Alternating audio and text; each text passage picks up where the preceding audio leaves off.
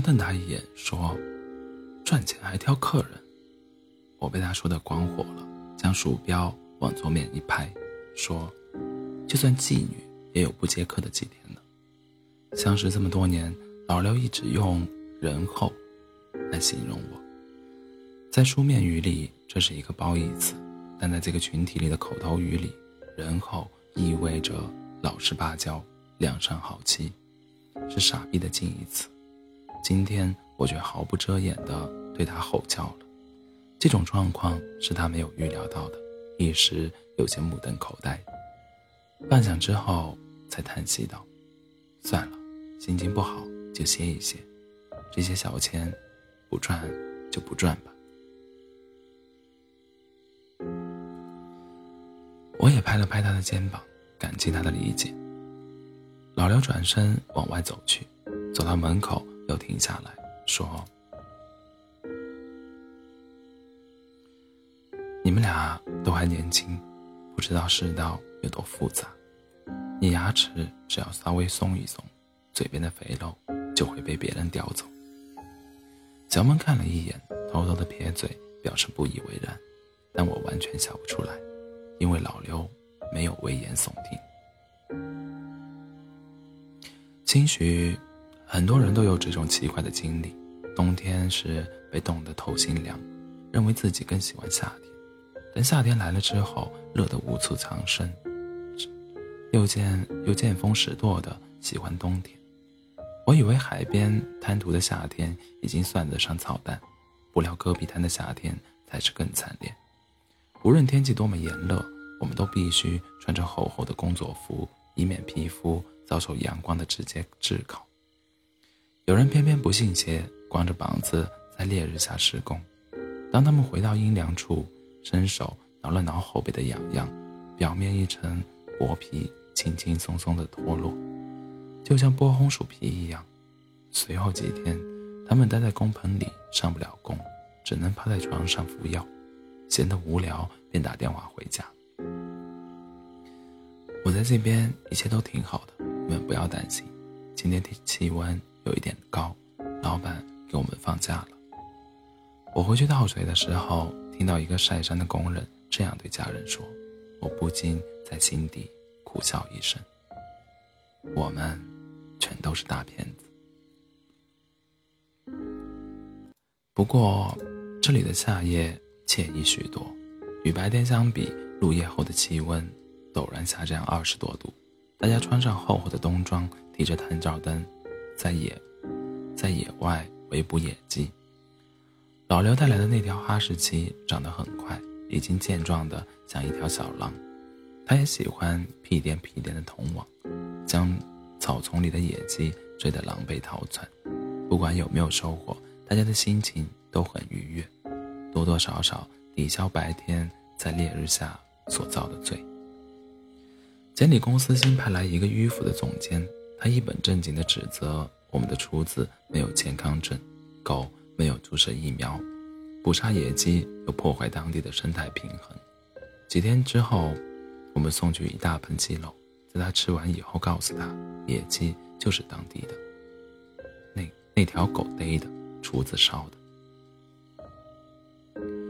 去年咱们在江苏做一个工程，当地一个承包鱼塘的老板到处树敌，不知道谁家的一条狼狗夜里跑过来，对着小腿咔嚓就是一口，咬完了就跑了。派出所来人了，也没谁承认，那哥们儿就被白白咬了。老刘言辞夸张的恐吓道：“小梦也配合演戏，挺可怜的，隔着裤子还掉了一块肉。”是是是吗？总监讪讪的笑着。小梦轻轻的打了一个响舌，外面趴着的哈士奇立即跑进来，死乞白赖的。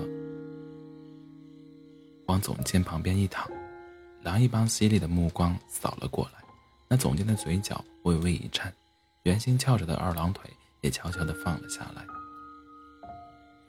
他能爬到总监的位置，绝对不是傻子，不会看不出来我们在故意搞他，所以处处不待见我们。不过他也不敢，他也没敢再给我们下绊子。我对此不太理解，特意向老刘发问：“你干嘛故意整那个总监？一个狗咬人的故事可吓不住一个成年人，结下梁子就不好了。”老刘说：“这个家伙不会待得太久，顶多一个礼拜就换人。”你怎么知道？我将信将疑。五十多岁的人，细皮嫩肉，打官腔，手上一个茧子都没有，估计是政府的小官员退下来又硬塞进监理公司的。这种人在这里感受一下气氛就会走。他言之凿凿地说：“既然他不会待多久，你又何必和他作对？”老刘眯着眼笑道：“我可不是和他作对，我是让他带信给下一任总监。咱们可不是软柿子。”来了以后，规矩一点。不出他的预料，监理公司很快走马换将了。新上任的总监对我们相当客气，甚至陪我们一起抽烟，一起嘲笑前任总监是个傻逼。这件事情让我对老刘刮目相看，也开始相信“姜还是老的辣”这句话。然而，当我与小梦闲聊时，表露对老刘未卜先知的崇拜之情。小梦却撇了撇嘴说：“哪有这么玄乎？前面那个总监给公司打电话申请调走，老刘无意中偷听到了而已。”我不禁汗颜，自己的一世英名就这样毁于老刘之手。尽管如此，我还是无法否认自己与老刘之间的差距。他善于察言观色，趋利避害，平易亲和的面容后面藏着一颗。城府深沉，城府深沉的心。现在他的妻妻子贤惠，儿女双全，车房已有，还有一支随他南征北战的工程队。我比他小八岁，但我相信用不了八年，我也能在复杂的世道活得游刃有余，拼出属于自己的一片天地。小梦曾经问我：“你理想中的好日子是什么样的？”这样的问题。非常不上档次，就像穷乡僻壤的两穷小子讨论城里的肯德基到底啥味道。但它又是一个非常难答的问题，没有多少人知道答案。大家都是一群苦行僧，漫无目的的走着，不到蹬腿闭眼的那一天，谁都说不清自己这辈子活得值不值。我想了半天，居然不知道怎么表述，于是推脱道：“你先说。”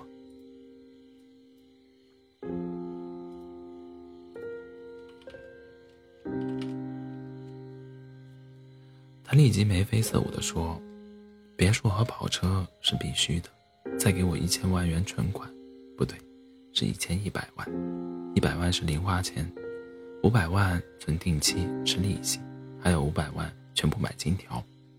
这样一来，管他妈天灾人祸还是打仗，走到哪里都不用发愁了。吃喝玩乐几十年，你也忒没出息了吧？”小梦一摊手，不以为然地说。总比现在过这种鬼日子强吧？那倒是，我点了点头，又问道：“那你女朋友呢？不是分手了吗？再找一个呗。你有钱了，干嘛不去争取一下？”小梦愣了一下，然后哼笑道：“有时我觉得吧，男女之间的感情扯上物质，就变得很奇怪。我的确非常喜欢他。”最想和他在一起，但如果他非要等我发达了才肯跟我走，那我心里反而疙疙瘩瘩的，不太愿意和他过一辈子。我说，每个人都想过好日子，你没钱，别人凭什么跟你走？谈到这个话题，小梦显然有些激动，她反驳道：“每个男人。”都想要一个好女人，我有钱了，我凭什么再要她？年轻人，淡定一点。我觉得老刘的样子，拍了拍小梦的肩膀。老刘现在一年开你多少工资？七万。我拿来计算器，滴滴嘟嘟的按了几下，将结果展示给他看。慢慢熬吧，不吃不喝。只要一百几十年就能赚到那么多了。看着计算器上屏幕的数字，小梦的嘴角微微的抽搐几下，然后恼羞成怒的掏出手机打电话：“梁哥，你送菜的卡车什么时候来？能不能帮我随机一百组彩票？你捎过来，我再给你钱，连上次输给你的八十块钱一起给你。”下午三点多，小梦拿到厚厚一叠彩票，嘚瑟的在我面前晃来晃去。说：“哥，你知道彩票是多么神奇的东西吗？不过是两块钱一张的小纸片，我没有它就一定不是富翁，我有了它，明天晚上就可能是一个大富翁。”彩票的中奖几率当然是极低的，小梦一口气买了一百张，将中奖几率扩大一百倍，煞有其事地做着天上掉馅饼的美梦。整整一天里，他都因这类彩票。而精神抖擞，并且提前给自己加冕千万富翁的金冠。打牌时谁压他一把，他就瞪起眼睛：“你别得罪我啊！我有一百张彩票。”工人们屡笑不爽。第二天晚上，小萌不停地用他那部破手机刷网页，信号太差，便登到土坡上，高举手臂，故意要遭了雷劈似的。他终于刷到当期摇奖号码，坐到床上一张一张的比对，经过反复核算，他一共中了六十五块钱。埋头搬砖吧，孩子，老刘打趣道。投胎的时候运气不好，这辈子就别指望靠运气翻身了。小梦有些沮丧，但他十分享受开奖之前那种翘首以待的快感。次日晚上。他跑去打桩队的工棚玩炸金花，小赢一百多块钱，打电话让送菜司机老梁再烧五十注随机彩票。夏天与冬天不同，蔬菜和肉类都很难保存。老梁用一大量，老梁用一辆大皮卡，每两天运送一趟，刚好满足小梦长期购买彩票的需求。这是一片被遗忘的戈壁滩。即便幸运之神真的存在，他也不会将恩泽投到这个鸟不拉屎的地方。小梦购买的注数也越来越少，最后每期只花十块钱买五注，但一直没有开出什么花样。整个工地四百五四五百号人几乎都知道，咱们这边有一个白日做梦的挖掘机驾驶员，他们将此作为茶茶余饭后的热门谈资。我一度觉得小梦拥有从事宣传营销行业的潜质。很多人嘲笑小梦，但我对她非常理解。贫瘠的戈壁滩、恶劣的天气、繁重的工施工、枯燥的生活、思乡的愁绪以及遥远的归期，这些足以让正常的年轻人发疯。总得允许我们拥有一个简单的心灵心灵寄托。于是。我也参与其中，每期购买两注，一注随机，一注固定号码，特殊含义的几个数字。你要是中了大奖，准备怎么花？林一瑶问道。我说：娶你。笑了起来，娶我不需要那么多钱，剩下来的怎么花？我想了半天，竟然没想出头绪。我私底下从来都不是一个合格的消费者，不追求汽车、手表、手机之类的玩意儿，对所谓的名牌更是没有多少概念。正如小梦所说，所说，倘若天下，倘若天上真的掉下来一一笔巨款，至少我可以远离眼下这种痛苦的生活，心无旁骛地实现自己的理想。还在惦记当作家呢，他又笑道：“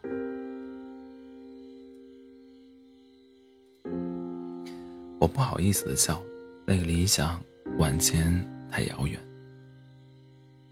始于我六七岁时的童年，现在也很渺茫，这双手已经粗糙的握不住笔杆子，往后，这更是一个谈笑谈。”兴许我只能这样庸庸碌碌的活着，直到寿终正寝的那一天，才想起自己年少时期待的一生，似乎不应该是这样的过程。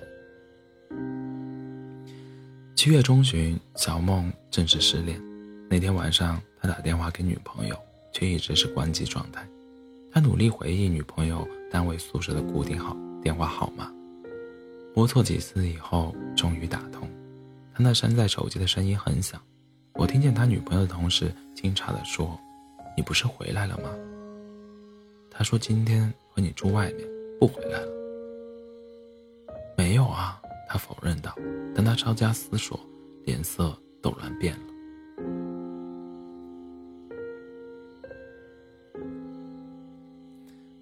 下意识的扭头看我，我假装没听见，故作专注的捣鼓那一台破打印机。这一次，小梦没有失态，甚至没在外打一个电话，仿佛什么事情都没有发生。对我来说，这是一件好事。至少我不必抠着脑袋讲那么多连自己都不信的垃圾道理，只要守口如瓶就行了。随后的很长时间，小梦都变得不苟言笑，每天按部就班的工作，看不出半点情绪波动。有时老刘对他的施工不满意，要我去敲一敲他的脑袋，我尽量睁一只眼闭一只眼，直到方万不得已才说一下。但他一直这样下去，总不总不是办法。挖掘机，挖掘机的作业关系到工程的进度，工程的进度又关系到每一个人的利益，我只得私下向他提一个醒。日落之后，气温凉小，气温凉凉爽许多，天空仍春光亮，这是一天里最好的施工时间。西边的天空是暗金色的。东方的天空是蔚蓝的，我们坐在依然发烫的挖掘机后盖上，一边抽烟一边聊天。现在家那边应该天黑了吧？他问道。我看了一下手表，说：“嗯，已经快十点了。”小梦叹息一声：“快十点了，不知道他这个时候在干嘛呢？”我想了想说：“可能在看电视吧。”林瑶这段时间挺迷一个讲后干、讲后宫斗争的电视剧，很多女孩子都喜欢看。小梦却干巴巴的笑起来，却被一口烟呛着，咳嗽半天后才平复下来，说：“我现在很不愿意闲下来，一闲下来就会乱想，想他在哪里，在干什么。最害怕的就是天黑，会想象。”他和别人上床的画面，心里难受的想杀人。